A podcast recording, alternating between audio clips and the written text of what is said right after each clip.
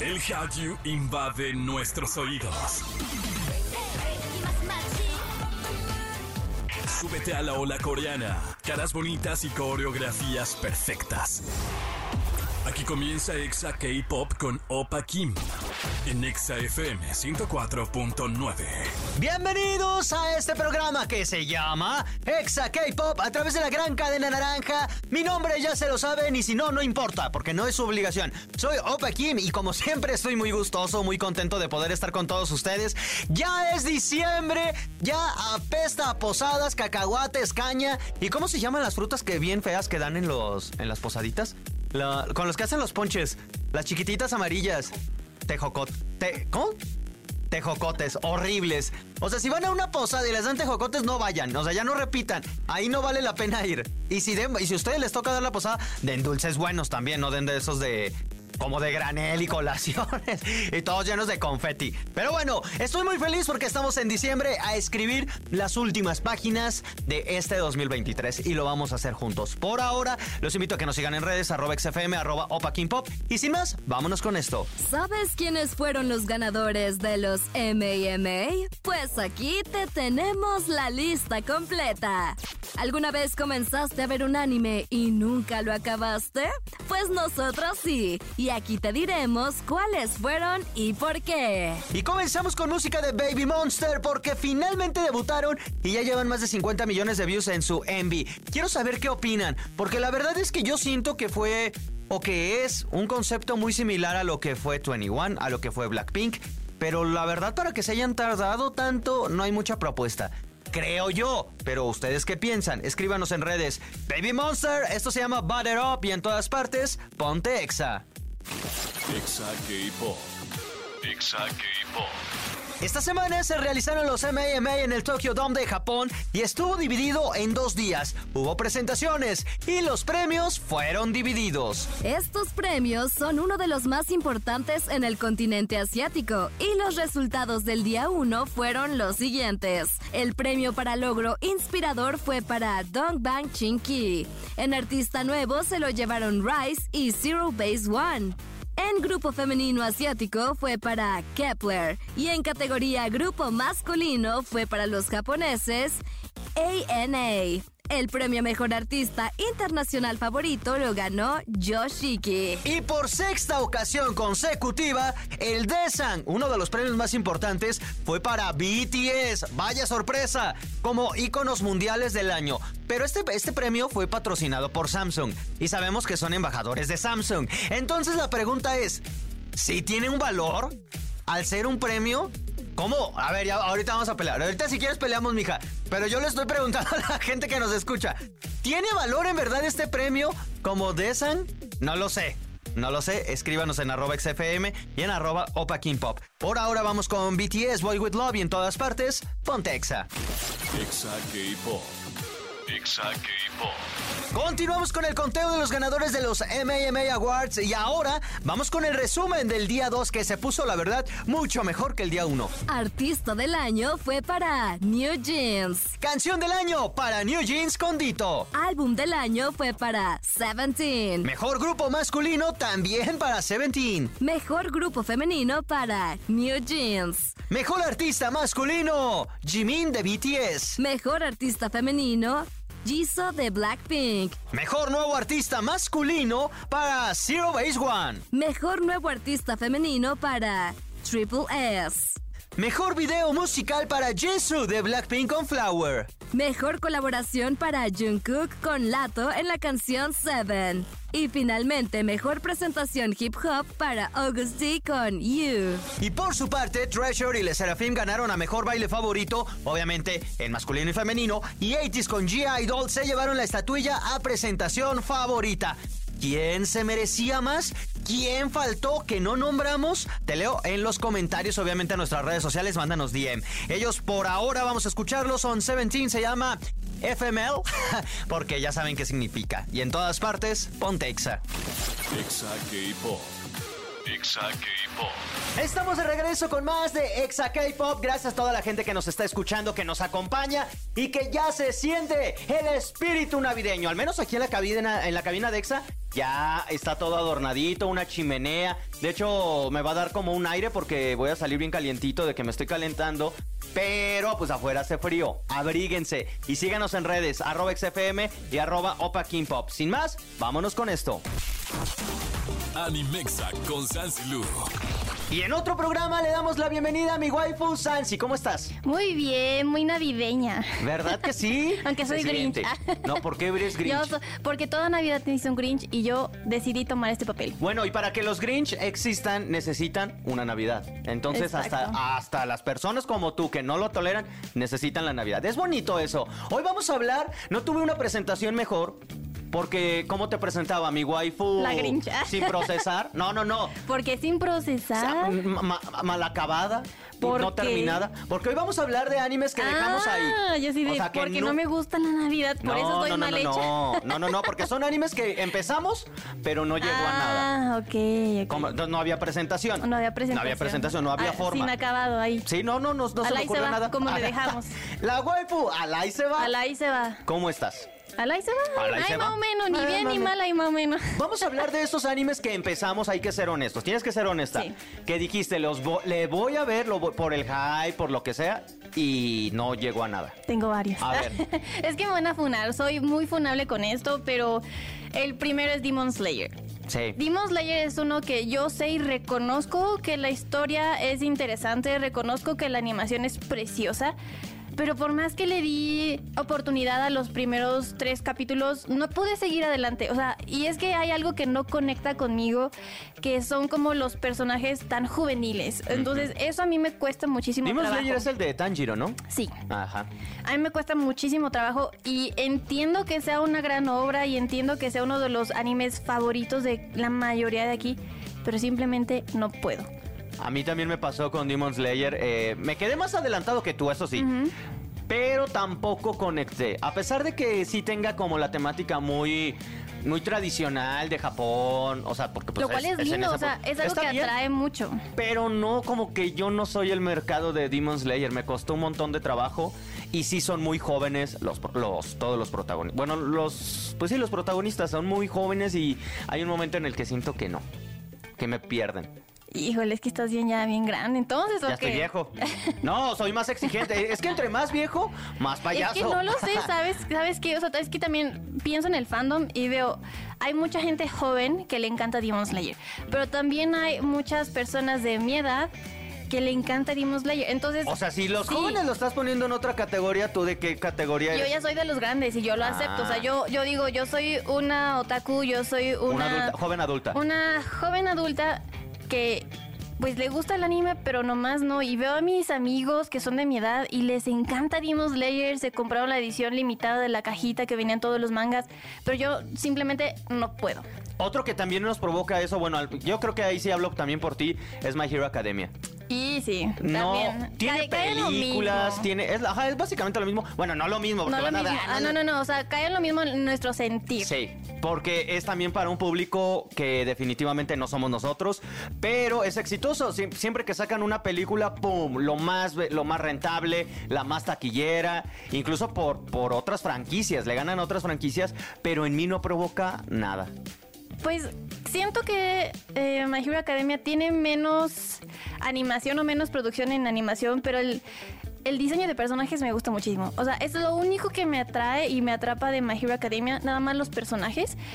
Pero si me pones a ver un capítulo de estos personajes, digo, no, ya no, ya no es lo que me gustaba. O sea, como que nada más, pues sí, lo físico me gusta ahí. Sí, está como, no sé, ahí como que nos quedamos ahí na- nada más eh, con la propuesta de que era buena, y es buena, supongo, pero no es para nosotros. Y es que sabes que también pasa que hay varias seasons. Entonces, si fuera un anime cortito, dices, bueno, le doy oportunidad y no pasa nada. A lo mejor algo no le estoy viendo eh, en el mood que quisiera o que debo de tenerlo para ver ese, ese anime. Pero al final son varias temporadas y eso también es algo que no me gusta mucho de los animes. O al- bueno, de los animes que ya no me gustan, por Ah. ejemplo. Porque también, o sea, por ejemplo, yo quiero más temporadas de Jujutsu Kaisen, por ejemplo. O sea, ahí sí es como de, denme todas las temporadas porque es algo que sí me gusta. A ver, a ver, ahora yo vengo lo digo, Ajá, ay, hasta ya la estoy destruyendo la cabina. No te ¿Qué enojes. pasó con Spy Family? ¿Te Ah, gustó? me gustó. ¿La recomendaste La y no seguiste? No la seguí porque es que, ¿sabes qué? A ver, Como ¿qué? soy un Grinch, pues es mucha comedia romántica. Entonces ya está. Pero sí un viste punto- la de 00... ¿Cómo se llamaba? ¿Cuál? ¿Cuál de todas? La de los novios gamer. Ah, llamada, Llamada con. Uy, llamada con. Ah, me ¿y toques era ese lo mismo? vals. No tanto, ¿sabes qué? Porque Llamada Kun tiene esa referencia a los videojuegos donde yo vengo. Entonces de ahí es lo que me atrapó. Con Spy Family, pues tiene una familia, yo no tengo familia. Ah, sí, tengo familia. Y quesito así, duren, No, duren. no, no. Sí, tengo familia, pero creo que es eso. O sea, yo no soy tan, pues, de comedia romántica. O sea, me cuesta mucho trabajo. Y de ahí voy a sacar otro anime que no vi. Pero a ver, tú dime. A ver, Spy Family. Spy Family, ¿por qué no la seguí? Porque no la seguiste tampoco. Ah. Entonces, ¿ya qué caso Ah, tenía? claro, ¿Con quién la platicaba? Ay, bueno, pues Ah, conmigo. no, pues conmigo. no, no lo y yo voy te a digo, ver. a ver. No, no, Bueno. no. Si no, la, si no la tengo con quién platicar, no. Bueno, te voy a sacar entonces la otra igual de comedia romántica que no me gustó. Ah, tenía mucho hype yo por esta, que es la chica que me gusta olvidó sus lentes. Ah, Amo, o sea, y es que está hermosa, o sea, ay, sí, tiene muchos puntos buenos, la verdad es un gran anime. Pero en algún punto es, pues obviamente de chicos de secundaria, y yo la secundaria la pasé hace muchos años, entonces ya de ahí se rompe ese vínculo. Después empiezan a sacar como escenas en donde la chica sí o sí tiene que olvidar sus lentes para que el chico le ayude, esté con ella. O sea, de hecho, de, estos, de eso se trata. O sea, Es que si no los olvida, básicamente eso es el spoiler, el, el título. Ajá, ajá, entonces es como de un día los olvidó, al día siguiente los rompe, al día siguiente no sabe dónde están, los pierde y cosas así, y es lo que hace que nuestros dos personajes principales se unan. Y lo cual está muy bonito, la animación es preciosísima, si les gusta el shoujo, esto es lo más bellísimo porque tiene escenas súper bien animadas, de que un cabellito se mueve y ya tiene puros destellos, lo cual es hermoso, visualmente es hermoso, pero ya después no me atrapó porque dije, ay, ¿y ahora cómo los va a perder? ¿No? O sea, era, se volvía un poco predecible en ese aspecto y por eso lo, lo abandoné. Ah, ¿sabes cuál? Hablando de predecible, que también me gustaba muchísimo. Es buena, pero de pronto ya fue con. Ay, ya, con cinco capítulos que vi, ya sé de qué va a ser. La que, la que tú haces cosplay, la que te dije que estás igualita. Ah, caray, Ay, ah, Katsegu- caray. Ka- Ka- Ah, Kakegurui. ¿Kakegurui? Ajá, Kakegurui. Kakegurui.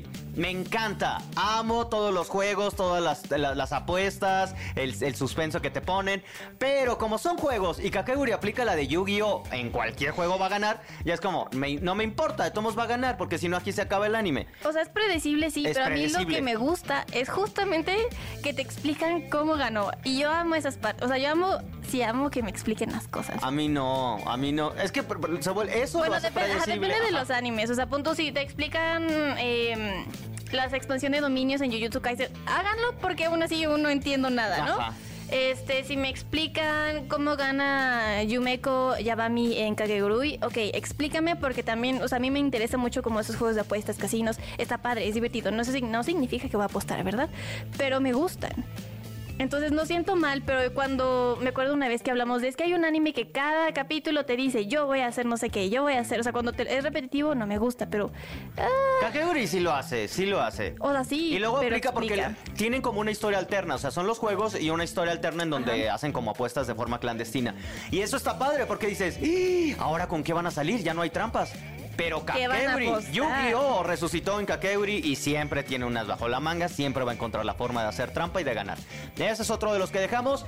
Y últimamente, uno que yo estoy ma y ma y ma, pero contigo. Ajá. Tokyo Revengers, la telenovela de niños callejeros o como todo mundo la conoce, Sangre por Sangre, japonesa. ¿Por qué? Bueno, ojo, temporada 2. Temporada 1 nos lamentamos rapidísimo, ¿eh? Temporada 2 me está costando mucho porque se me olvida, o sea, se me olvida en qué época estamos, se me olvida porque con eso de los viajes del pasado y luego como que en el presente también tienen como algunos destellos. Pues ya no sé ni quién murió en el pasado, ni en qué línea de tiempo nos encontramos. Eh, se me hacen también como esas peleas muy forzadas. Digo, es que porque Takemichi siempre le dan todos los golpes. O sea, e- e- es, ese es, es ese personaje juvenil, gritón, que no me gusta. Pero si él no gritara tanto, amaría a Tokyo Yo, Revengers. yo te voy- es ahora yo te voy a decir, de- yo creo que no es el problema no está Kemichi. El problema es que si yo. son pa- el problema eres tú. No, tampoco. El problema es que son peleas. Son eh, es- es- son pandillas eh, japonesas peleándose por territorio. Entonces, ¿qué esperas ver? Peleas épicas como en la primera temporada. Y en esta, bueno, verda- verdaderos peleadores de lucha libre. Importa más la historia y, y ya cuando van a golpear, ¿por qué? Cuando yo era niño, mi mamá me dijo, ya, a ver, vamos a, ahora sí regresamos a la pelea. Y del otro lado, ¿por qué te voy a ganar? Porque mi mamá me dijo, oh, que la. Entonces se vuelve súper telenovelero y lo- los viajes en el tiempo cambian las, las líneas, bueno, la, la historia. Y como que de pronto ya se vuelve un, bueno, ¿se van a pelear o no? ¿Se van a pelear o no? Porque eso es lo que queremos ver realmente.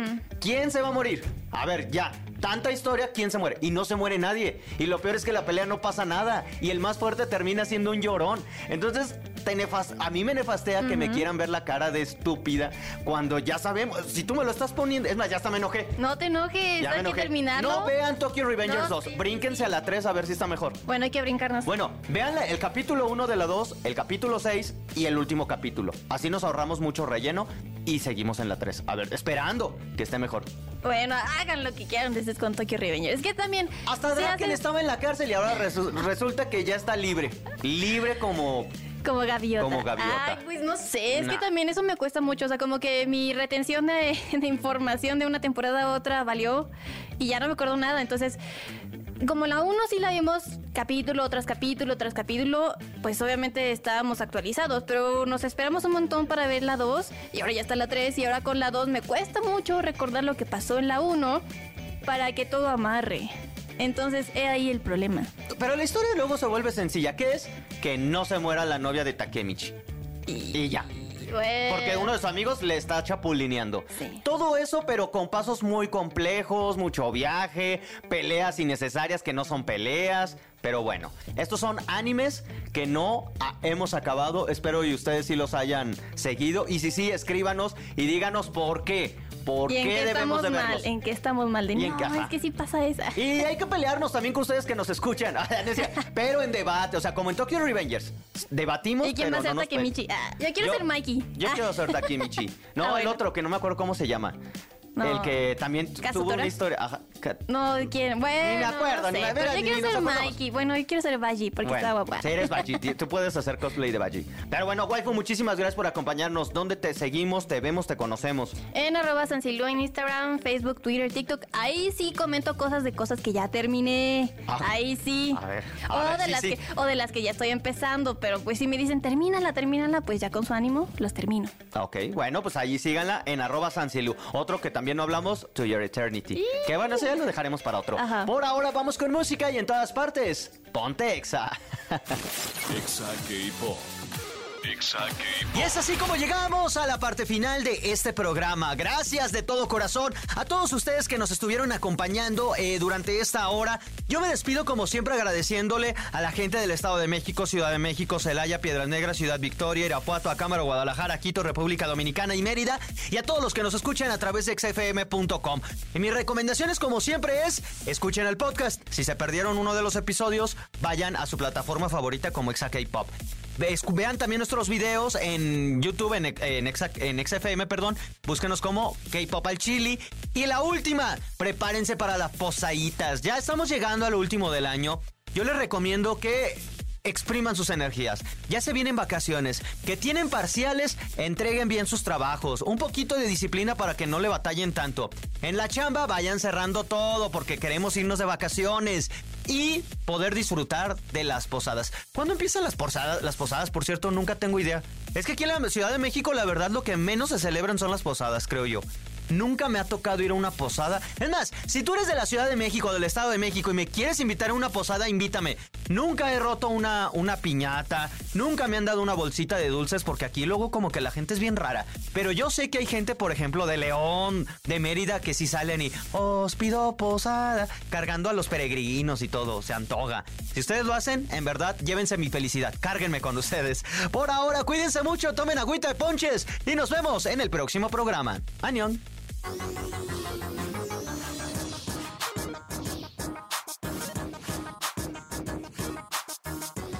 Esto fue Exa K-Pop.